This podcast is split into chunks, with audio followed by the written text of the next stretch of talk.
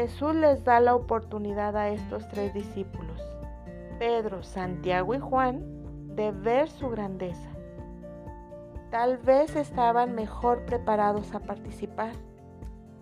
Jesús se hizo hombre por amor a nosotros y para salvarnos. No olvido que antes y después es Dios mismo. Sin embargo, a los tres discípulos les manda, no diga nada, pues aún no entendían todavía. Les faltaba vivir la misión completa y ser testigos de la resurrección, y así poder explicarlo a los demás sin confusiones. Se puede decir que si pensamos que estamos hechos a imagen y semejanza de Dios, con eso podríamos decir que dentro de cada uno de nosotros, en nuestra alma, es justo el espacio donde vemos el espejo de Dios. Por lo tanto, podemos vivir tú y yo en este 2021 una transfiguración personal y vernos como la creación amorosa de Dios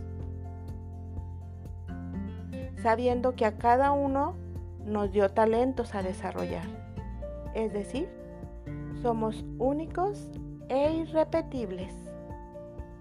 Y así nos ama Dios, por lo que eres, por cómo eres, con lo que haces, con lo que tienes.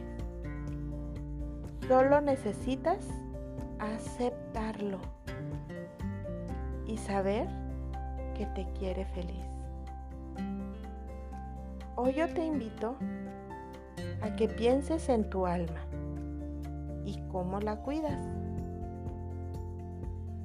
Te dejo esta pregunta. ¿Reconoces que fuiste creado o creada por Dios y que está dentro de ti?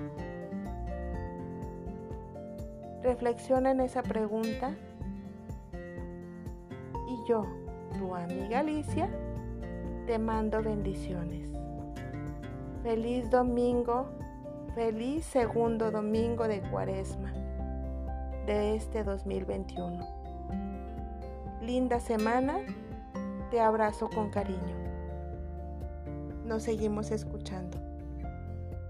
Hasta la próxima.